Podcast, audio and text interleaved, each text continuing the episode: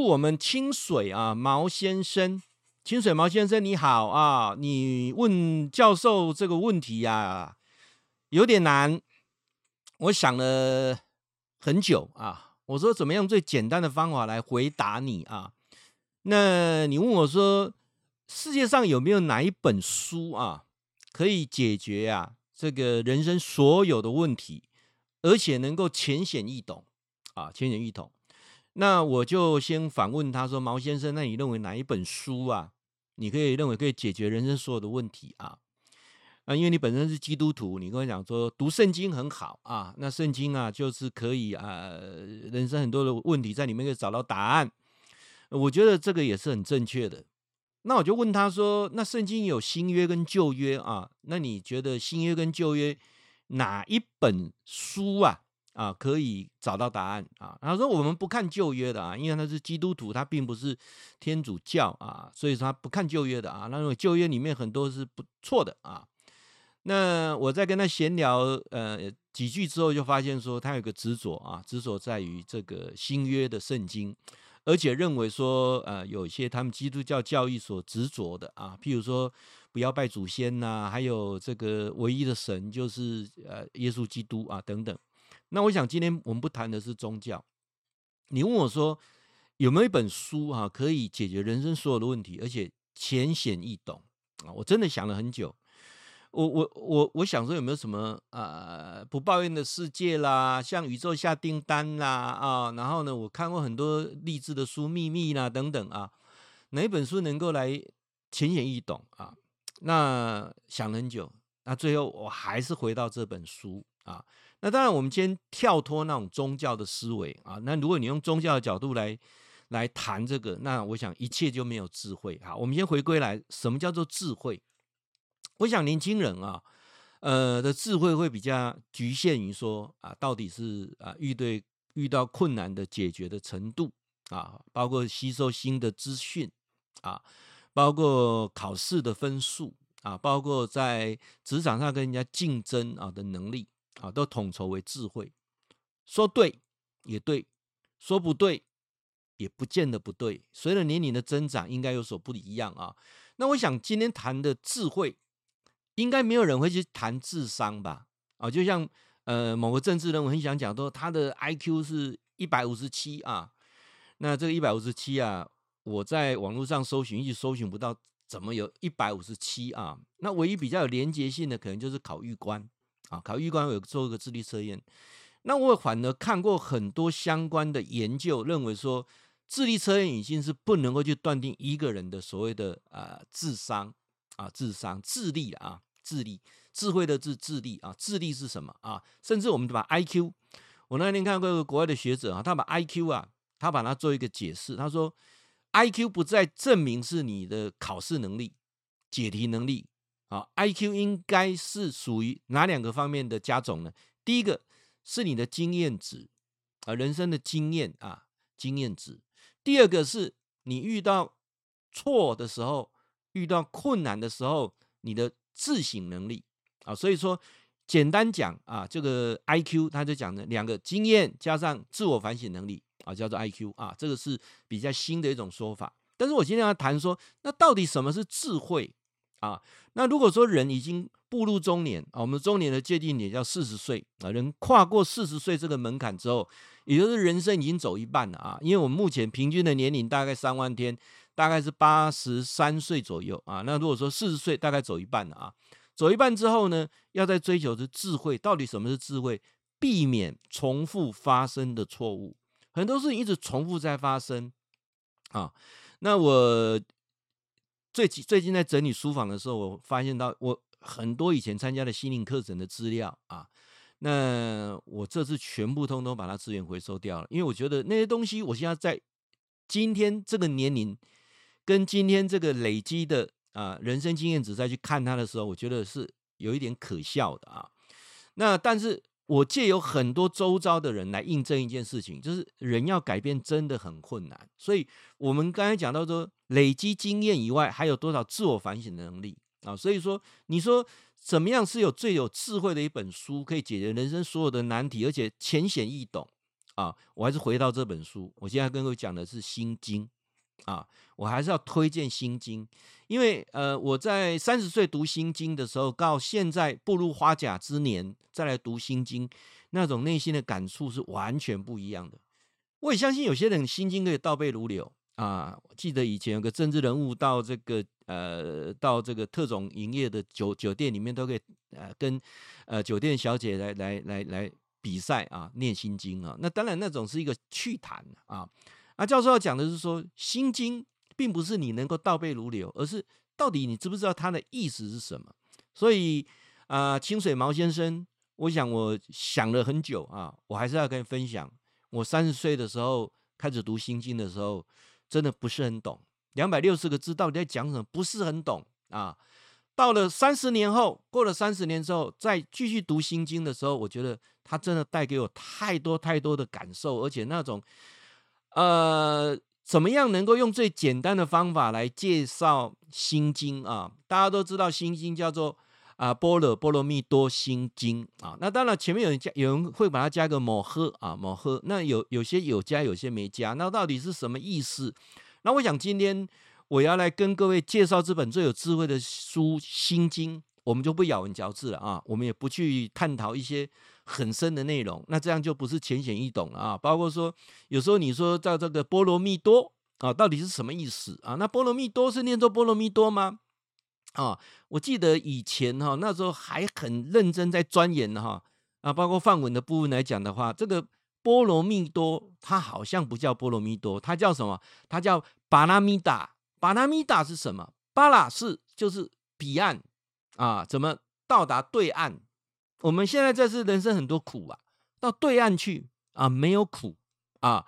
那米达是什么？米达就是怎么样跨过这个生死河。啊，跨过这个忘川水，然后到这个巴拉去，巴拉就是我们讲的这个呃，这个波罗啊，波罗叫做彼岸。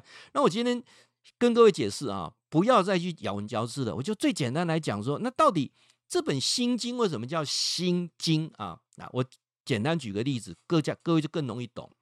前阵子我 PO 了一个很短的视频，我说如果你要结婚啊，不。要选最爱的那个，要选那个可以爱很久的那一个啊！那那一段视频是我真的是有感而发录的一段视频啊。那 PO 出来之后呢，就有粉丝啊啊，也也有这个呃一般的路过者啊，看到这个老师这段短视频就开始批评了啊，说那个是你的真心话吗？真的是这样子吗？啊？哦，人生真的是可以爱很久吗？哦，那我的回答就是说，你的心决定你的世界的一切。当你看什么事情是负面的，那所有事情通通是负面的，它不会变正面的，所有事情就不会负负得正啊。当你是正面的，你看的世界就是正面。当你对一个人怀疑的时候，他就是坏啊，他就是不老实，他就是讨厌。那我想说什么都是多的啊。那包括说，我们这几年来很认真在推一个概念，叫做人过了中年之后，学会断舍离。包括周遭有一些东西啊，可以送给人家就送给人家，该舍弃就要舍弃。包括周遭有一些人，你是无法改变他的，不要再奢望说你要花你的人生宝贵的岁月去改变某某人。你周遭一些朋友，你是可以选择的，不是朋友多。人生就快乐美妙，而是选择对的人啊！所以我一直很跟各位强调说，那到底啊，那我们讲说这个啊，《心经》波若波罗蜜多心经到底在讲些什么？那我简单来提到啊，这本心经它讲的就是你怎么样跳脱当下的烦恼，当下的烦恼都是你自找的，烦恼不会来找你啊，都是你去找他的啊，包括。呃，我相信很多人啊，把他有很多的烦恼啊。当你怎么去面对他？我们讲说啊，怎么去面对他啊？啊，怎么样去接受他啊？怎么样去放下他？讲很容易，做很难。波罗蜜多心经里面有提到一个六波罗蜜，就是我们很多在佛教讲的叫做六度啊，也就是说六种法门。六种解脱痛苦的法门啊，布施啦、持戒啦、忍辱啦、精进啦、禅定啦、般若，般若最重要。什么是般若？般若叫智慧，避免重复发生的错误啊。那当然，很多人讲说，那教授你讲这个般若，般若是智慧，那什么样的智慧？不只是智慧，它叫大智慧。一般哦，智慧有三种啊，我比较推荐是属于第三个，叫做方便般若。很多人就想啊，我要追求实相般若，每个东西要验证哈，这个佛法的深妙啊。然后，然后我第二个呢，我要观照般若啊，我要去探讨啊，眼耳鼻舌身啊意这六种的感官的不同啊。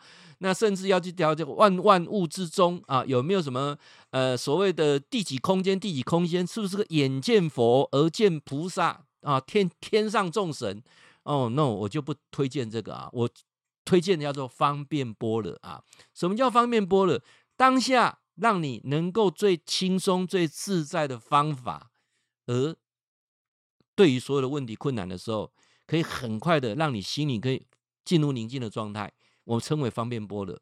所以教授推荐一个最简单的方法，这本书不是用看的，这本书是用念的，《心经》两百六十个字，你再怎么烦恼。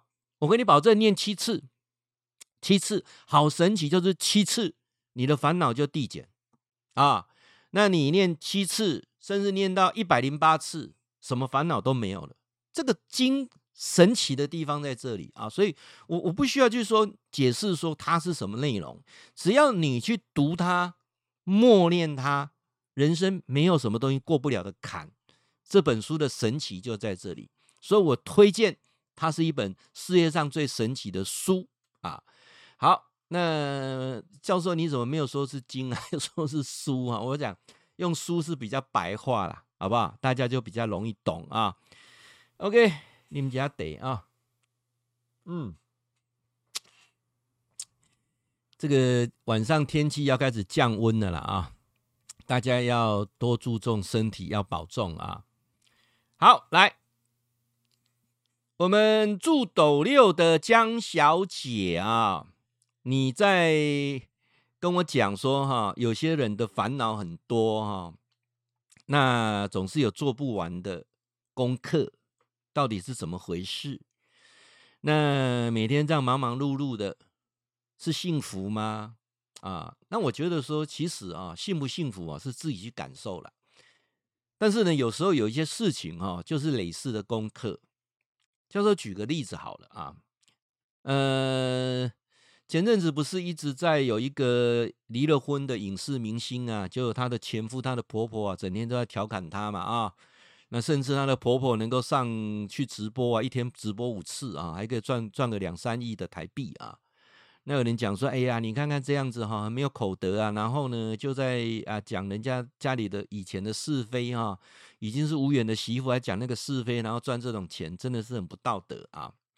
呃，怎么批评都是你的自由啊。那我站在一个不同的角度去看的时候，哎，我就发现哦，事情不是这样子。我发现最可怜的、最辛苦的还是那个婆婆啊，那一个无缘的婆婆啊。为什么很可怜啊？你想想，一般人哈，当贵夫人不当，她每天要五五次直播啊。哦，还要带货在那边卖呀？为什么？经济压力一定很重啊！认真赚了很多钱呐，然后呢，给一个这个妈宝啊，来来帮他花钱啊，所以我会觉得说，你你说看看他这样赚钱赚那么多，但是我看到他辛苦的一面，我也看到呢，呃，他必须要去呃对这个孩子一辈子的责任跟功课啊。我们常常讲说，有一些所谓的富二代啊，我也看不出。这个已经跟人家离婚的这个前夫哈、他有什么样的能耐啊？他是事业经营很厉害呢，还是他学有专精呢？啊，呃，还是他在运动方面表现特别突出呢？也都没有啊，都没有啊。所以说你会你会看到啊，就是你怎么去看到另外一面？我今天就要来跟各位来介绍啊，这么一段话，我会陆陆续续啊，针对我们粉丝的问题呀、我会把它一段一段的揭露出来。那刚好呢，就是教授所介绍的世上最有智慧的这本书《般若波罗蜜多心经》里面，刚好取自一段，可以解释很多人生百态。所以蒋教授说：“哎呀，这个真的是那么那那么有用，那么神奇吗？”是的，没有错啊。来，我今天介绍这一段呢啊，叫做观自在菩萨行深般若波罗蜜多，照见五蕴皆空，度一切苦厄啊！诶，高学这句话是啥意思哦，这句话可以包含好多好多人生的问题啊，包括你在问我说，呃，幸不幸福啊？对不对啊？你你很羡慕别人很幸福啊？对不对？你觉得你自己做的很辛苦啊？那为什么我的命是这样子啊？为什么我的运不好啊？等等这些问题。好，来我从一句一句来讲啊。很多人啊在读心经的时候，第一句观自在菩萨，一开始就被局限住了。我我知道有一些的解释叫做观世音菩萨，对也不对啊？观自在菩萨是什么意思？就是说。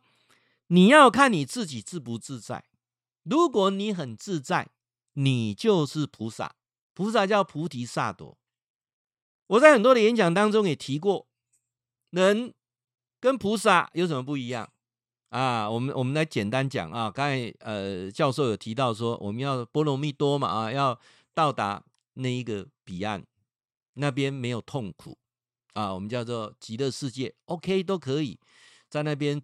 过佛的生活也 OK 啊，佛是什么？没有烦恼，没有生烦恼的心。那我们叫众生，众人日夜均生烦恼，我们有那个生烦恼的心啊。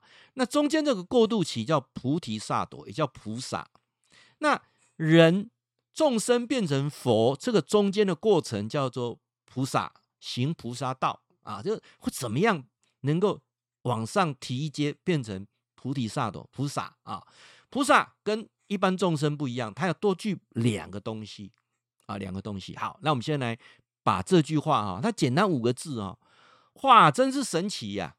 你很多事情哦，这五个字你看通了哈，弄懂了哈，或者在拥诵的过程当中，经由教士教授这样的提拨之后，你在每次拥诵的时候就会做产生一个连结，那个连结就会产生更神奇的力量。譬如什么？我说观自在，不是观世音啊。观站在外面看自己啊，站在外面看自己，所以我们在静坐的过程中都会想说，我们怎么样去关照啊？怎么样去啊？由外观到自己啊？那你就想象，用这种想象啊，想象你站在外面看你自己，你自不自在？当你自在的时候，你就开始走菩萨道了。当你不自在的时候，教授，那什么是不自在呢？当你有五个鬼。缠住你的时候就不自在了。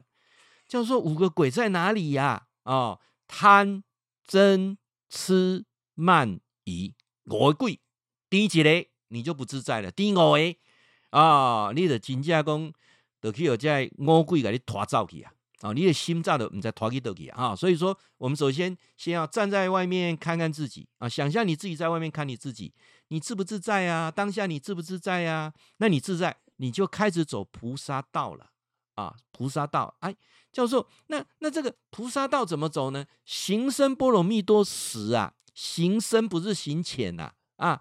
教授，那那什么叫做行深呢？行身就是具体去做，不是嘴巴讲，付出行动。我发心，但是没有付出行动是没有效果的啊，是没有效果的。有人说我一心念佛啊。你念佛的过程当中，你没有付诸行动，对不对？你没有去断烦恼，那你哪会有什么样效果啊？所以行身就是你要付出行动，而且怎样脚踏实地去做啊？那波罗蜜多时是什么？就是你会就开始啊，这个过程当中啊，你就慢慢的一步一步的过了这个烦恼的这条忘川，然后到达波罗蜜。彼岸去啊？那什么叫做彼岸啊？那告告许贝来公公公，你要到彼岸之前啊，有个很重要的事情啊，你要先了解，你为什么烦恼啊？人为什么会烦恼？哦，照见五蕴皆空啊！各位，我我把它反过来啊，这句话你要反过来看才看得懂啊！你没有反过来看，你会看不懂哦，你会完全看不懂什么意思哦。你要从空，然后再往前推。空是什么？空不是没有哦，空是我不执着啊，我不执着于什么啊？照见五蕴皆空，我去看一下五蕴是什么。好，那我们就来来来看一下，人会被五蕴所绑住。什么叫五蕴？色受想行识啊，色受想行识是一种什么？透由感官知觉产生的心识反应。你告诉你讲较简单的，你讲个伤深听不？好来，诶、譬如说今天里情人节，你看到了有人在卖玫瑰花啊，看到了嘛？色啊，看到玫瑰花，红色玫瑰花啊，色啊，看到玫瑰花，受闻到那个玫瑰花的，哎、那个香味。哦，这个香水玫瑰哇，特别香，又是粉红色的啊，色受啊，感到花的颜色、花的香到都都有嘛。受想，就想到什么？今天是情人节，我要买这束花来上温水某啊，上温水某，哎，啥意思啊？好，我花钱把这个花买了之后，有没有？好，带回去啊，行嘛啊，就是买了之后，然后呢，送给我太太。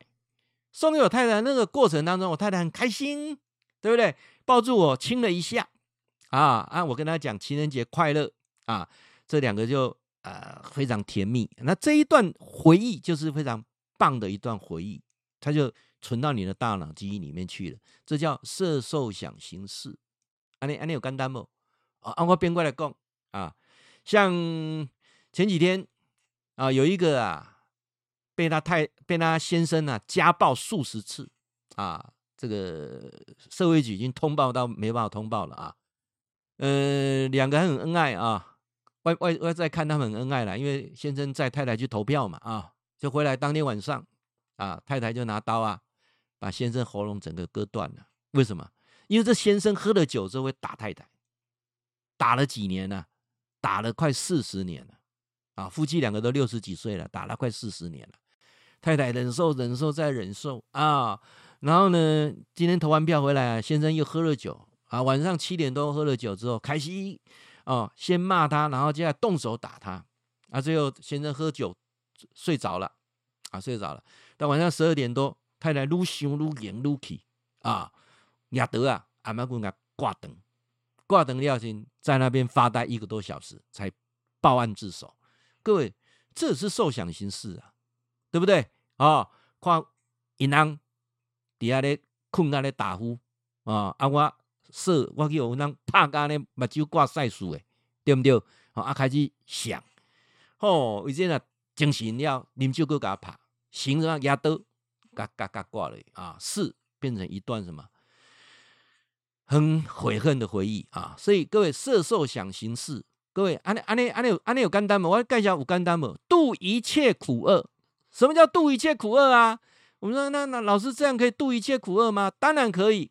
色受想行识，只要中间一中断的时候，它就没办法形成识。识就是教授所解释的一段的回忆跟记忆啊。我们在讲说，人有六种感官意识啊，眼耳鼻舌身意意当下的意念。然后接下来还有第七个意识，叫做末那识，也就是我们讲的潜意识。第八个叫阿赖耶累世的记忆啊，我想在前世今生当中我已经讲过很多了啊。那我想今天用最简单的方法来介绍这一段啊，一看就懂，一听就懂。我们不要去咬文嚼字，而是一段话当中，当你在拥诵的过程当中，可以让你马上有不同的醒思。我想才是今天教授在解释啊这个心经啊最重要的关键点。阿里公西亚米西啊，东联嘛西 哈，诶，各位的问题啊，说真的哈，我都会很认真去回答你们每一个问题，我都真的很认真回答啊，因为你们的问题，我觉得都是非常宝贵的啊，我觉得不会说啊，轻轻猜猜给您印你的，我容易点开收集资料，给那里问的人多了啊，所以我就是。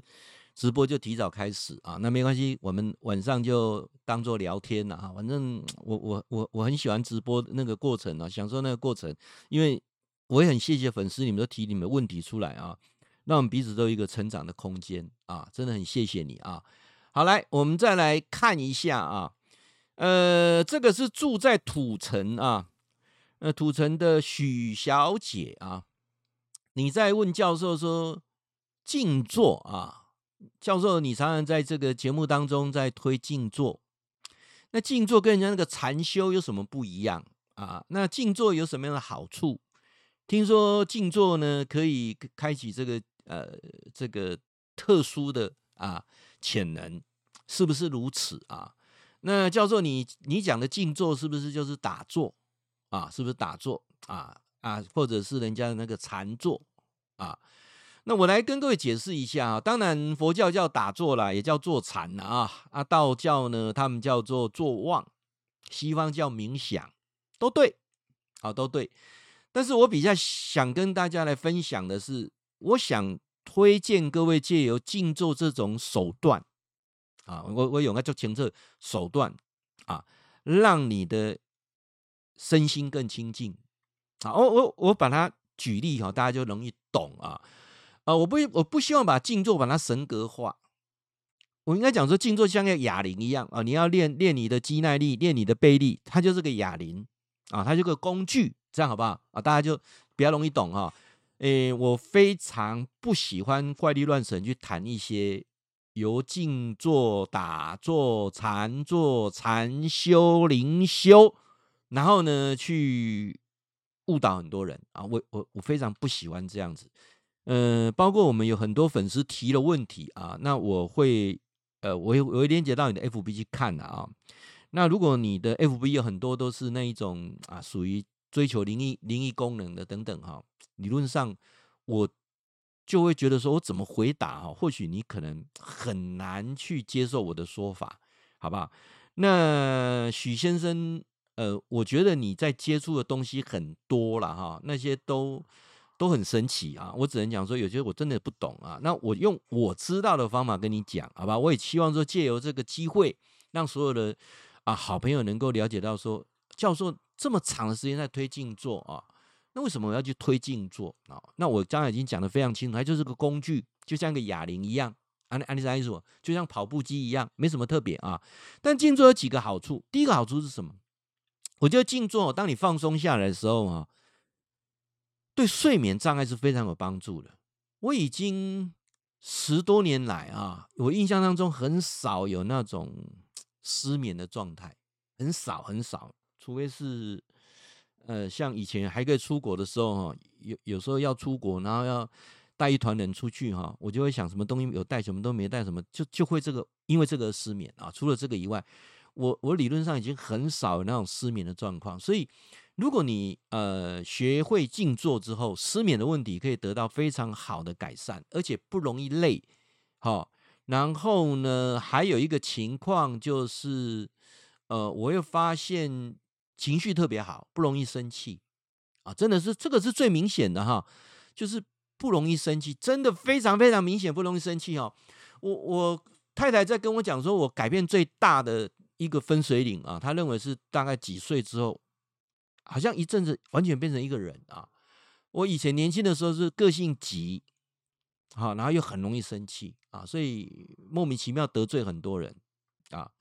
那他说那个分水岭就是我开始学静坐，我觉得我开始学静坐之后，我变得比较不容易生气啊，尤其我的孩子应该感受更深了啊，因为我以前也会对孩子暴力啊，这个是 我我常常在想说跟他们道歉啊，不管一次两次我都愿意去做啊，因为那时候真的自己的情绪控管没有很好啊，所以教授一再在讲说，呃，睡眠有帮助，然后呢不容易生气啊。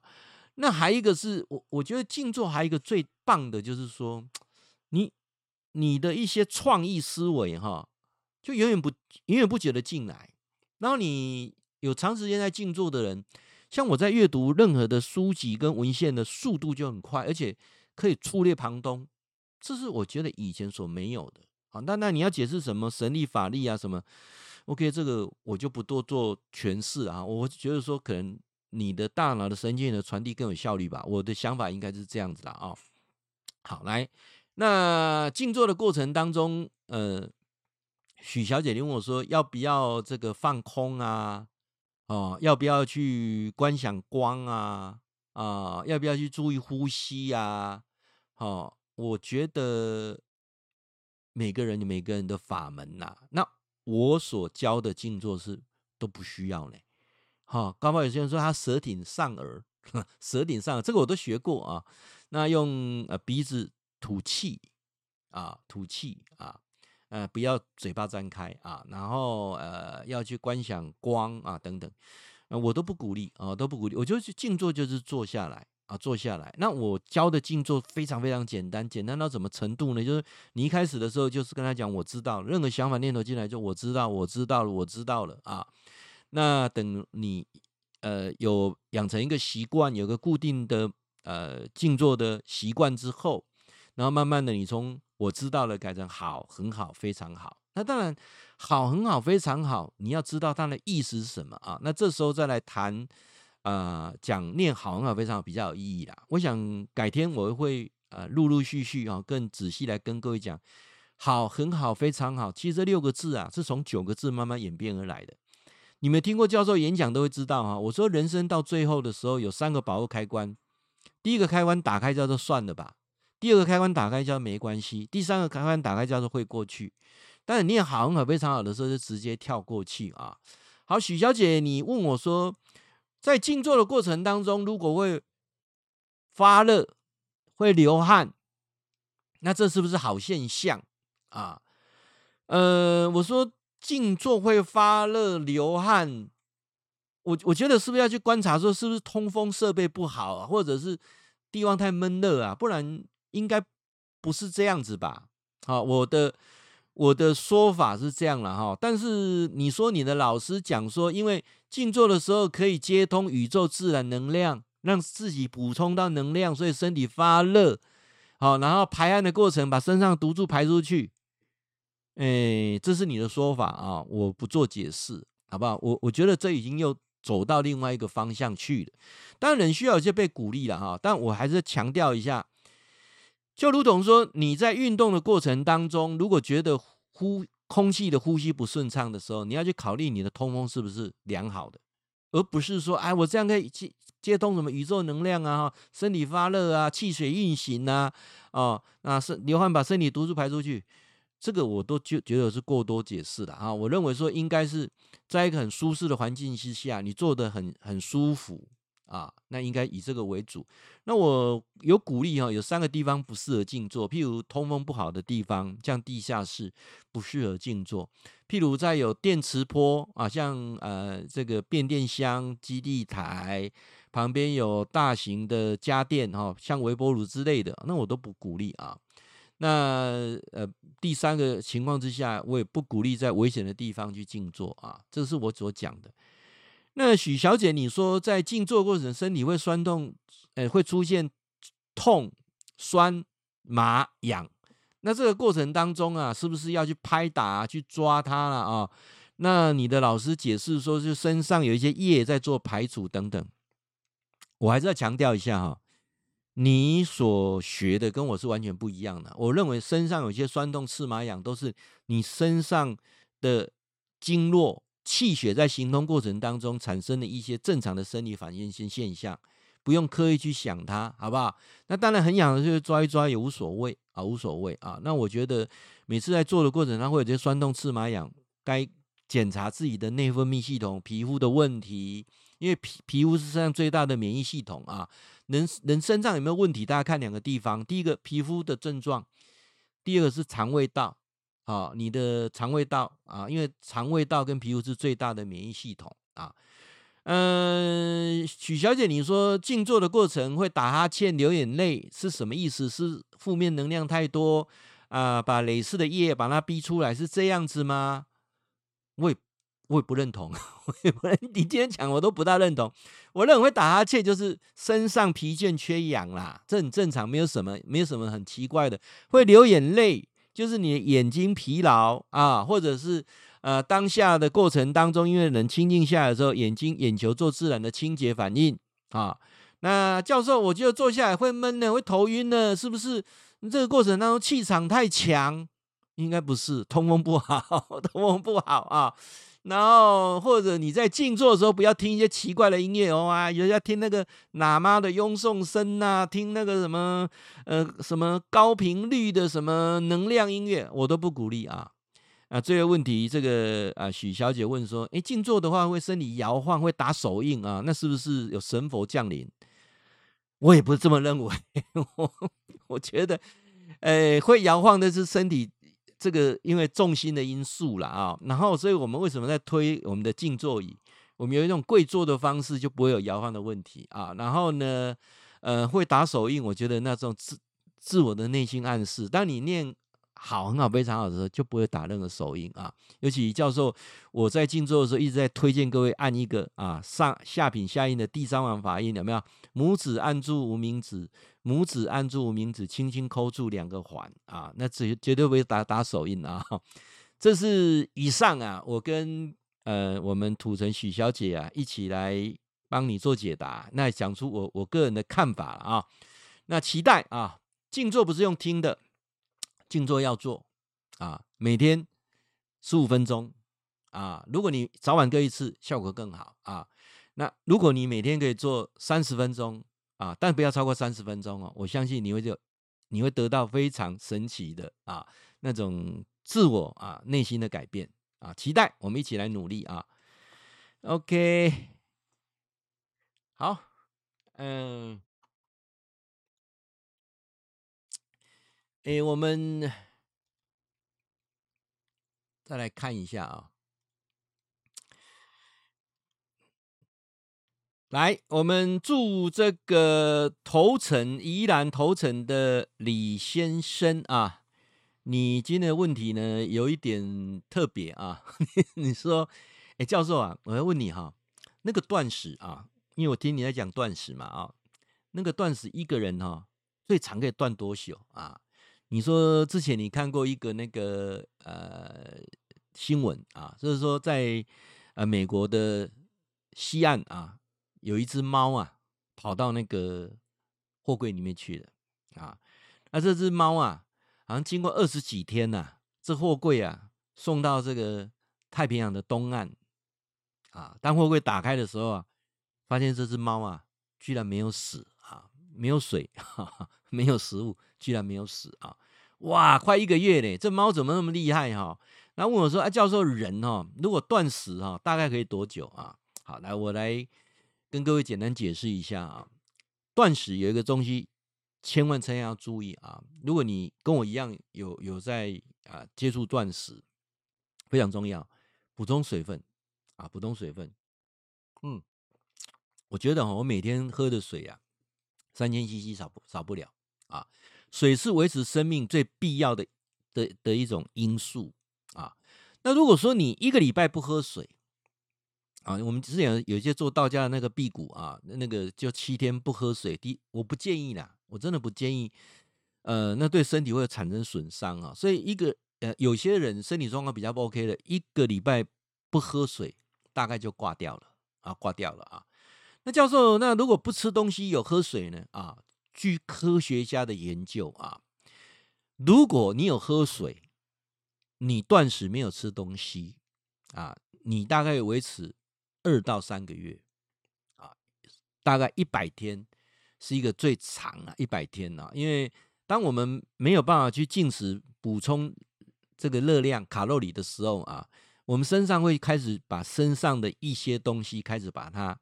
拿来做能量使用啊，譬如说我们讲的肝糖啦，啊啊，接下来我们呃累积着呃在器官之间的那种油脂啊，那层小一点把多汤啊、双下巴啦啊等等啊，那到底断食啊，我就今天再花点时间，也跟我们好朋友来提一下，断食有一个最重要的关键点，无无论你是一六八，或者是跟我一样是二零四断食啊。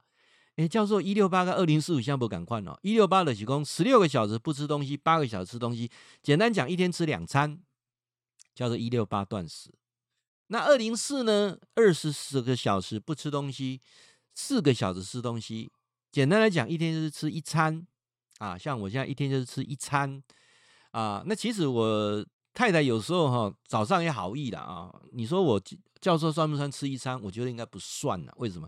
因为他好意啊，他早上都会泡一个五谷粉给我喝，因为他自己有喝嘛啊，就五谷粉啊，像人到了中年之后啊，要补充这些谷类嘛啊，五谷粉，所以我早上有喝一杯五谷粉啊，那这样来讲，应该就是一六八了啊，就不是二零四了啊。但是我喝了五谷粉，其他就没有吃了啊。那这个我们讲说，无论是一六八或二零四的断食，最重要的是什么？水分不能少，你要。不断的喝水啊，好，那我仔细去看一些科学研究当中有提到啊，我们叫做 BMI 啊，BMI 就是我们这个身体的质量指数啊。有一个今天不谈专业的东西哈，就是 BMI，你们如果有兴趣自己去查一下啊。那 BMI 如果低于十八点五的哈，太瘦的人哈，反而寿命男生会少四岁，女生会少五岁啊。这个 BMI 啊，太瘦啊不是好事。当然，太胖的人也不见得啊。一样啊，也大概是四到五岁啊，所以说你一定要 BMI 是正常，但是理论上来讲啊，就是百岁的人类看起来都是瘦瘦的啊，但是他 BMI 是正常的啊。好，那我们没有吃东西的情况下，就是断食的情况之下啊，它大概呢会出现几个状况啊，我们就会开始把身上的一些呃，尤其脂肪，我们叫做生酮反应。首先呢。你每天在消化，就是你的葡萄糖跟你的肝糖嘛，对不对？葡萄糖、肝糖都用完之后呢，就会开始分解啊，你身上的一些脂肪，不是肌肉啊，哈，不是肌肉啊，是脂肪。那脂肪最后才会分解到你的肌肉啊，这个包括蛋白质的部分，这是最后的啊。那所以说，我们讲说，当你在呃呃把你身上的肝糖跟葡萄糖用完之后，开始用身上储存的这些脂肪。啊，产生生酮反应的时候，那这个过程，尤其在燃烧生酮的时候，哈，发现人的思绪是特别清楚的啊，那记忆力是特别好的啊，这个是有很多科学研究当中，所以我在我在讲说，为什么呃教授一直在推断食，就是说，当你有在用生酮，就是把你身上的脂肪优先把它燃烧的时候，这个生酮产生的时候，你的注意力啊，你的行动力，你的各方面都是。都是处比较正面的，啊，都是加分的啊。那最重要、最重要的是日本啊，他得过诺贝尔奖的一个学者，他已经证实了啊。当我们在饥饿的过程当中，尤其人呢，哈，人在饥饿的过程当中啊，包括任何动物也大概都如此啊。饥饿的过程当中会刺激你的生长激素，会刺激你的长寿基因。也就是说，常常饿的人比较不容易生病。啊，就是不是那一种三个月无加，两个月无加，规礼拜无加，不是这意思哦哈。告诉要讲的讲，你有固定时间这样有饥饿刺激的刺激，你知道如如同我们刺激那个穴道一样刺激啊，刺激饿的感觉啊。所以我有人讲啊，告诉我这断食都没成功，我阿霞没成功啊，我都惊腰啊。哦，你莫讲啥，会再无加，早顿无加，无精神啊。我都很建议哈，你在 YouTube 频道《天天好报》里面去点进去，叫做专门谈断食这一段，你从头到尾看。我断食总共分三个阶段啊，你三个阶段依序做哈，我给你保证啊。像我这样子不吃早餐的，我都不大鼓励吃早餐，因为早上就是要饿的感觉啊，饿的感觉之后就会刺激啊你的各种激素啊，你的工作就更有效率啊。有一个是你一定要。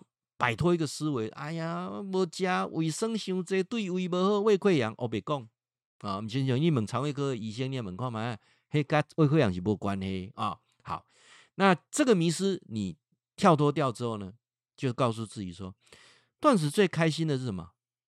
啊，最开心的是你不只可以有健康，最开心的是那个饿的感觉的时候，让你的注意力、思考力变得更敏捷啊，就是每天要去。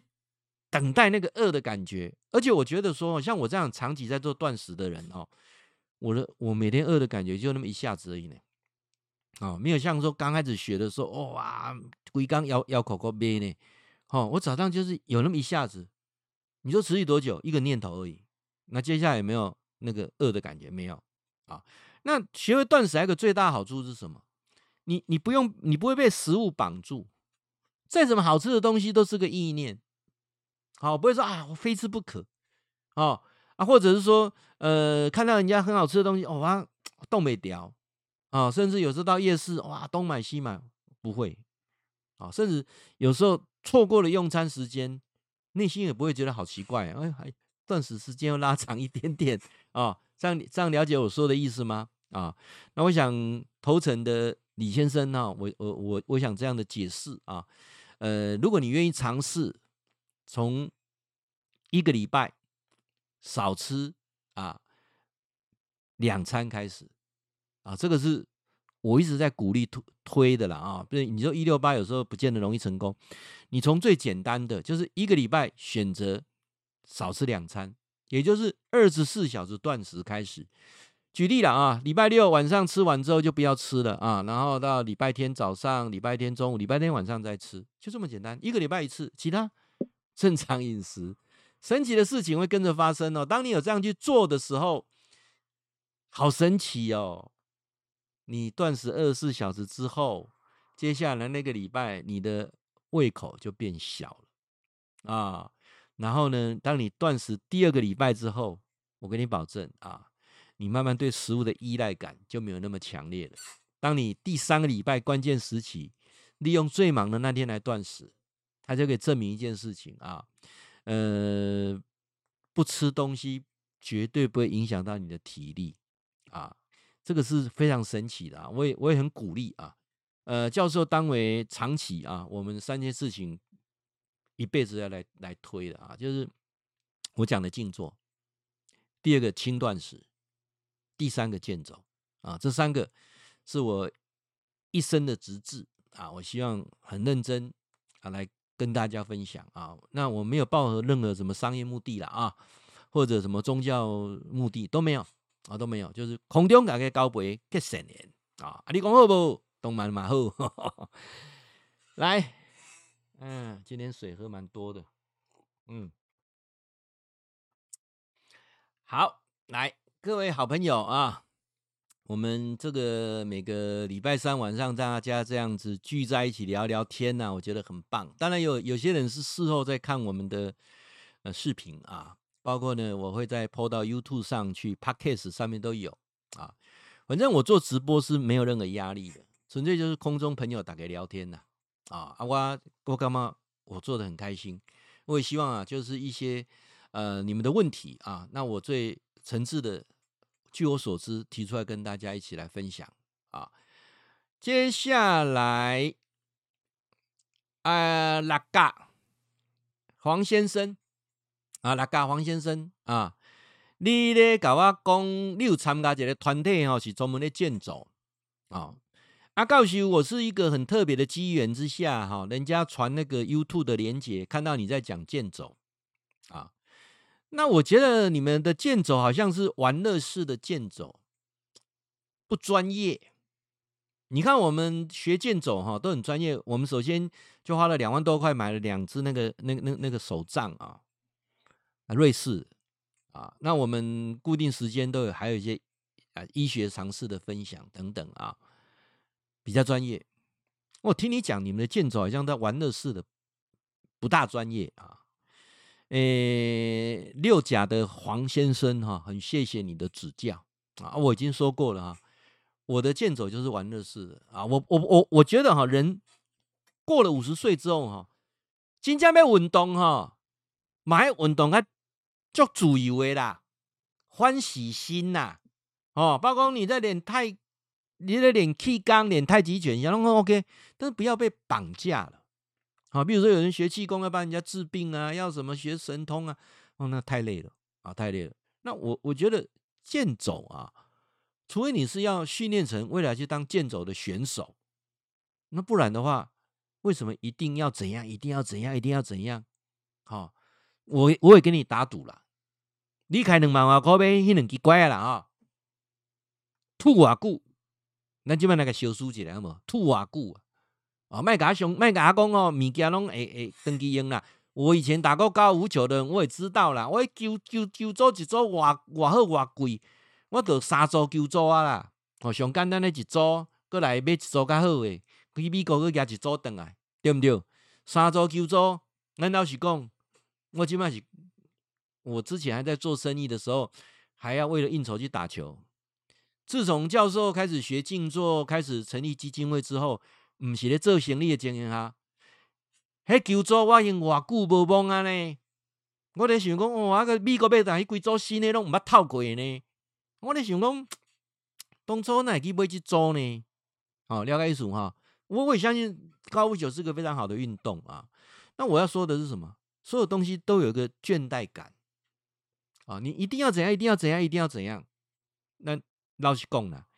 林语老他耳鸣给他耳归堆啦啊，到了最后的时候有没有笔记写的又写啊？考试什么哦？嘿，嘿的初阶科料科，中阶中阶科料科，高阶高阶科料科师资，叮叮叮叮叮。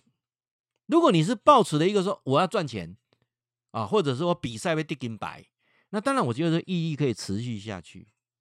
但是如果是像我们已经步入中年之后了，我们是无所求的。那当然，我觉得我的剑奏剑剑走就不需要去，嗯、很多的什么理论啊，很多的 mega 啊，我我不认为这样。我我只有强调三件事情：第一个，不要造成运动伤害，OK 吧？第二个，走的过程自己很开心，OK 吧？第三个，别忘了欣赏周遭美丽的风景，让你身心愉悦。啊、呃，其实我到。呃，这这个岁数我真的非常感念啊、哦！我有一个很爱我的老婆哈、哦，都陪我在健走，因为我们出去的时候，所以我们我们旅游都是考虑以健走为优先呢啊，能够走路啊都走走啊。那我也遇过一些朋友就不喜欢走，那不喜欢走的那种旅游，就你就在家里看那个八十寸的大电视就好了。现在 VR、AR 一看身临其境，不是很好嘛？啊，那健走的目的就是移动的过程当中。啊，眼耳鼻舌身意啊，五五种感官、啊，通通可以啊，六种六五种感官，六种知觉，通通可以接收到所有周遭一切啊。好，那我来跟各位讲一下啦。如果说你一定要说把健走跟运动结结合在一起啊，那倒不如我推荐一种健走，预防老年肌少症。安尼不啊？这种的健走呢，叫做间歇式的健走。什么叫做间歇式的健走？就是你在走的过程当中，哈，可以达到啊流汗运动，减少老年肌少症啊。而且这种呃很多的科学数据证实啊，包括还可以改善血压、血糖啊，然后有瘦身美肌的效果，比慢跑还要好啊。你还，告诉你讲这里还好的，这间歇式的这个健走要安怎行？好，来，咱参考一下哈，快走三分钟，然后再慢走三分钟，啊，然后呢持续交换啊，按照五盖至十盖，啊，你就行，譬如讲你要走三十分钟或走到一个小时，啊，就安尼啦，就是三分钟快走，啊啊，三分钟慢慢来行。啊啊啊！教授，你说那个那个快走，什么样叫做快走？当然，快走的步伐要变比较大啦，对不对？啊，你在快走的步伐比较大啦，肩膀的摆动会比较大啦，对不对？然后你的视线还是要看着前方啊，手肘的摆动九十度啊，九十度，然后步伐呢拉大一点啊，这个称为快走啊。那慢走就不用太考虑，很放松的。啊，我再重复说一次啊，哎，教授，什么叫快走？快走五分钟啊，来。手肘成九十度啊，这个动作大一点，眼睛要看着前方，步伐拉大，走的过程当中大口深呼吸，你就快走了啊！我我我今麦讲，我不是在比赛啊，比赛诶像行较紧哦，不是哈，就很有节节节奏式的啊。那不常快走的人哦，大概三分钟走走个两次啊，就会开始也喘，但是你要。保持微笑哦，保持微笑哦。那这个接下来就你大概走第三次，全身都是汗啊。然后呃，不常走过的人，小腿会有点酸痛啊，没有关系。那我们就依照自己的的体能去调试，没有说一定要跟谁比赛啊。他的方法就很简单哈啊，我点爱测时间三分钟，不需要。啊，你就简单走一下，比如说你常常在健走的过程当中，哦，对，这段路哈，我要过这道桥，行过桥墩哈，我就快走，啊，走完之后慢走，啊啊，互相交交错，那，这个过程当中是对身体的这个机能的提升啊，肌耐力的提升呐啊，然后降低血压、血脂、血糖啊，有很大的帮助。这是呃，在国外有做研究哈，他们有超过五千两百人的实际研究。啊，成功率九成以上啊，都有发现对身体体能有明明明确的改善啊。那我想，这是我个人的的说法了啊。这个六甲的黄先生不见得对啊，但是我讲就是自然为主啊。我我我不会强调啊，你讲你看，你也强调说你那那那两根账就超过两万块，你就会被集中在那一个那一两支是不较贵较好哦。你两千诶，啊，甚至你会用登山杖诶，人家卖一支啊两百块的登山杖，对，两支加个四百，那我这得两万啊，诶，啊是不是较好？见仁见智啊。甚至我觉得在健走过程当中，除非了啊，除非我们去有走楼梯的啊，呃，有爬坡的，不然我很少带登山杖。啊！但是我要强调哈，如果你有走楼梯的，有爬坡的，我们这个年龄有带的登山杖是好处，可以乖吐咧吐咧啊，那真的可以分担身体很多的的的力气啊。呃，上次跟呃我太太去爬那个龟龟山岛四零一高地啊啊，这样走走走走上去哈，哎，四零一不是四百零一阶啊，哈。是四百零一公尺啊，海拔四百零一公尺啊！哦，哎，刚才这几阶这样走下来，真正踢腿啊！哎，那无一个拐啊吐哈，真的运动伤害啊！所以呃，如果你有在看教授的视频啊，或者听我的广播，你就会注意到说，我长期在推荐走，就是结合跟旅游。所以我只要办任何旅游，我一定考虑到可不可以走到路。可不可以看到风景啊？这是我呃比较呃推荐的啊。我比较不推荐那种走马看花的旅游，诶哦，上车唱歌睡觉啊，那发呆啊，下了车之后呢，景点拍个照啊，拍个照，然后呢，或者观光工厂买东西啊，然后呢，呃，旅游是这样，我觉得一点意思都没有啊。我的旅游一定是怎样？啊，我们车上好好休息啊，然后呢，到了或者在车上啊，能够多吃增加一些常识跟知识。我们常常像出国去的时候，我就会跟当地的地陪，我就个要求啊，就是说你在讲人文地理啊，我觉得 OK，但是只要有任何一个团员举手发问，你就要回答问题啊，因为车咧咧开的过程当中啊，导游那个塔那个是什么塔？哎，导游，那那个是什么树啊？导游，那那个是什么样的房子？你要马上回答，因为一错过我们就就就看不到了啊。所以我会比较鼓励我的团员随时发问啊，而不是听导游他们两米爱脚本啊，一道脚本啊。这是啊，我们车上的。那下了车之后，我一定安排有一段可以走。我记得有一次啊，我们到越南去啊，去很多人就下龙湾啊，就去坐船，东晃西晃。我没有，我们安排去爬一个九头山啊。爬到缅甸去，然后缅甸一个迄个铜做的庙啊，哦，我行去面顶，足侪越南越南人讲说，哦，没看过外国人爬起来，刚才看到阮这外国人爬起来，哦，我们去旅游一定会安排健走啊，这是教授的呃，我的旅游模式啊。如果有兴趣啊，请你锁定教授 FB 的社社团啊，你就搜寻俊良教授陪你游世界。好，你 FB 搜寻社团俊良教授陪你游世界，我们出去玩的东西都播在上面哈，你就可以看得到啊。期待跟大家来分享。来，嗯，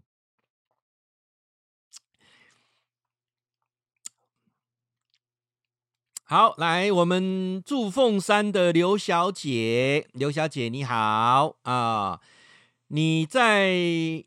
特别的机缘当中，在广播中听到教授在讲说，圆满人生的功课有四门功课要圆满，四门功课如果能够圆满，生死两安啊。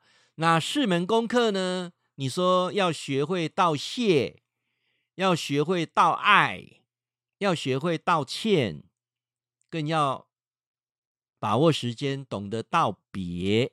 啊，那我相信大部分的人一生当中忙忙碌碌过一生，这四个功课不认为是很重要的。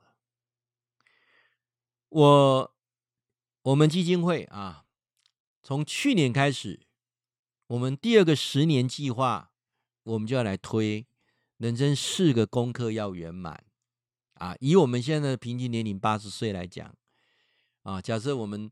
后面生病啊，啊，假设五年或者十年，你去算一下，你的人生岁月当中还有多久时间？我发现哈，这四个功课依序做啊，人生真的会了无遗憾。什么叫依序做啊？呃，教授一直在强调，人的一生当中，随时都要做道谢这个动作。有人帮过你，你要去说谢谢。我我们有时候是忘了说谢谢。有些事情或者已经很久了，但你重新再去跟他说一次谢谢的时候，那种那种内心能量的的的充电感哦，真的是。我没有办法去形容啊！我在今年，我很认真的去针对我两个老师啊，去跟他说谢谢。当我跟这两个老师说完谢谢之后啊，我觉得哈，那种 内心的舒畅程度啊，很难很很难说得出来。那我现在还有想到说，我还有三个我的主管，我很想去跟他说谢谢。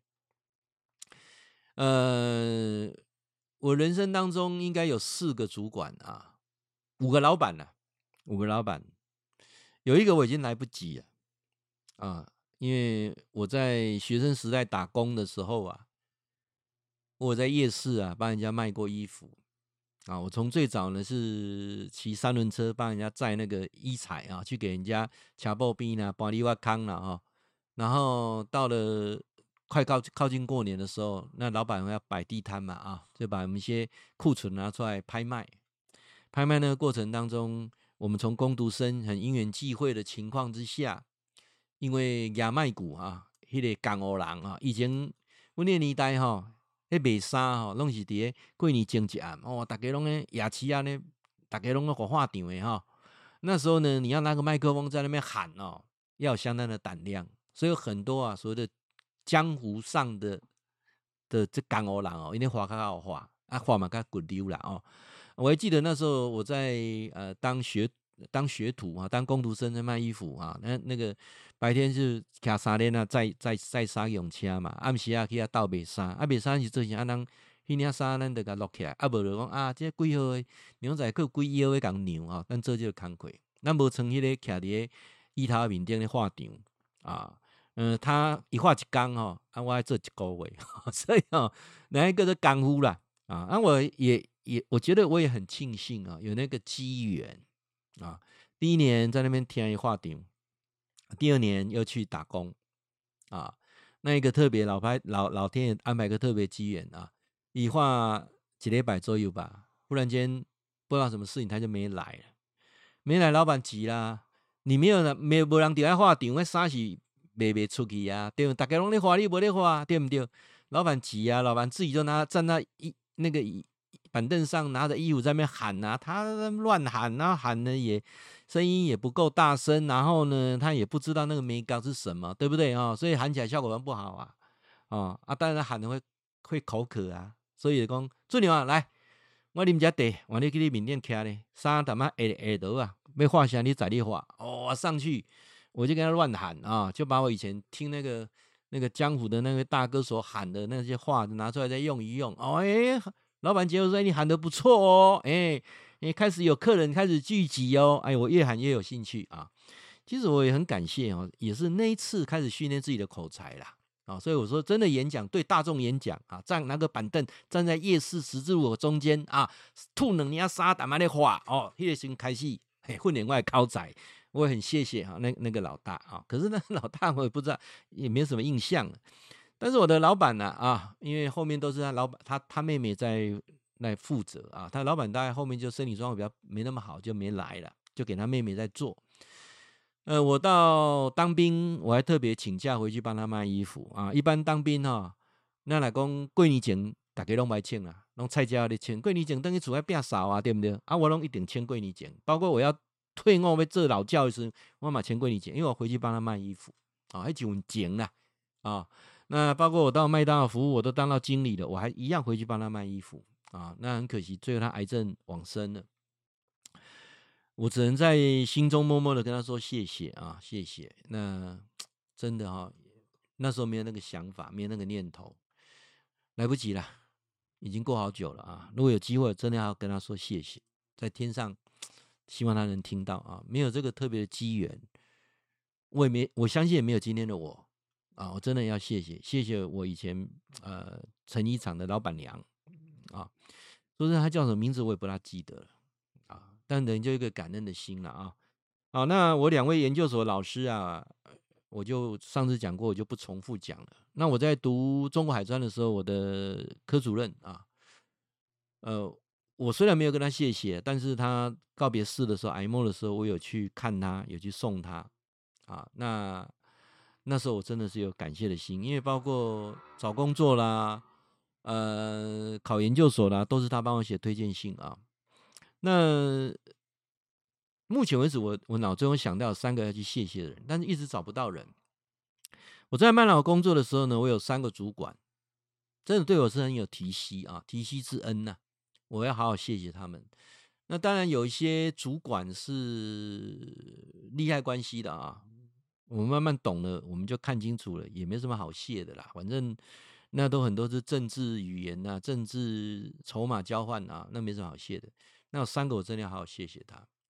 一个呢是我在台中中港路啊，那时候叫中港路，现在叫台湾大道，全国饭店斜对面的那个麦当劳。我这边当经理的时候啊，我们的我在当副理的时候啊，我记得那时候当副理啊，那我的经理啊，我是先从实习副理开始做。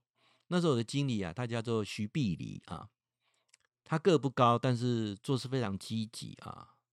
啊，对人，很真诚啊，我真的很谢谢他。呃，也是因为他推荐啊，让我有机会我到丰原去啊，升副理，然后最后接经理啊，也谢谢他。但是现在找不到他啊，徐碧黎啊，如果大家有知道了，就请他跟我联络，或者我怎么跟他联络都可以啊。我要见面跟他好好说声谢谢啊，没有他的提携啊，也没有今天的我。那第二个呢，我要谢谢的呢是啊，我到丰原店去当副理的时候，我那时候的经理啊，最后呢，他也当我的营运部经理啊。我也我甚至在当督导的时候，他还是我营运部经理。他是一个非常善良、很客气、好好先生，他叫康健。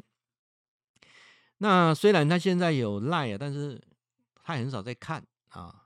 那如果大家知道康健怎么联络的啊，就健康翻过来叫康健，所以他常讲个笑话说，他在面试官的时候，他的名字叫康健，人家讲说啊，你们这里还要检查健康哦，啊，他叫康健啊，那他也是一个好好先生啊，那我想在啊，包括我在训练部服务的时候啊，也学很多啊，也很谢谢他。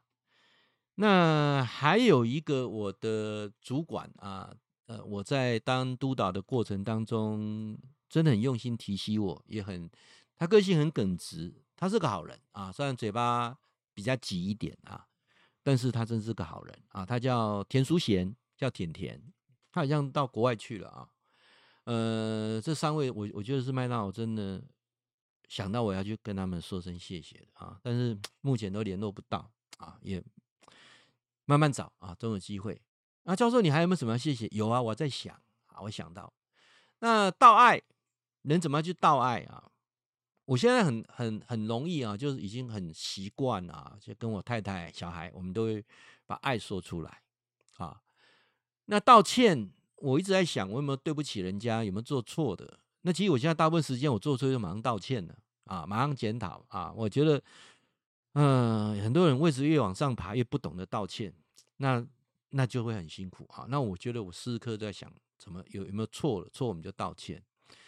那第三个最第四个比较难的，也是我们现在开始在试着做，叫做道别。所以，我们去年在推说，大家怎么把你的语音的遗遗嘱啊传到云端啊，不要有遗憾。那甚至呢，生前告别式也是我们基金很热衷在推的一个一个一个新的东西啊。虽然这东西已经很普遍了，但是我们推这个生前告别式没有跟商业结合在一起，没有什么。其他的想法就是说，你自己啊，真的有一天真的人都会走了啊，那怎么样去跟大家做一个很完美的告别啊？这个是我我想我们要做的四个功课：道谢、道爱、道歉、道别。啊，别人有恭喜不是嘞啊！期待跟大家来分享，一起来成长。嗯，OK 啦，今天我想朋友的问题我大家都做回答了啊。那下个礼拜也开始会陆陆续续啊，我们的问题我都会在空中回答。那我们从呃下个礼拜啊，下礼拜跟大家预告一下，我十二月六号啊，因为十二月七号啊，我有我有晚上有课啊，所以没办法跟大家来做直播，我就提早提早一天啊，十二月六号啊，提早一天。然后呢，每个月的第一个礼拜啊，我都会来介绍一本书。好不好？我们的空中读书会啊，都是建立在每一个月的第一个礼拜三啊。那当然有事情，有时候会礼拜三、二或礼拜四，但每每一个第一个礼拜都会介绍一本书。下个礼拜啊，我们要跟各位介绍这本书，叫做《向宇宙下订单》啊。这本书在德国啊卖超过一百万本啊。那期待呢，各位，我们每个月的第一个礼拜空中读书会，大家一起来成长。那么今天的直播就到这边，跟大家说晚安，再会。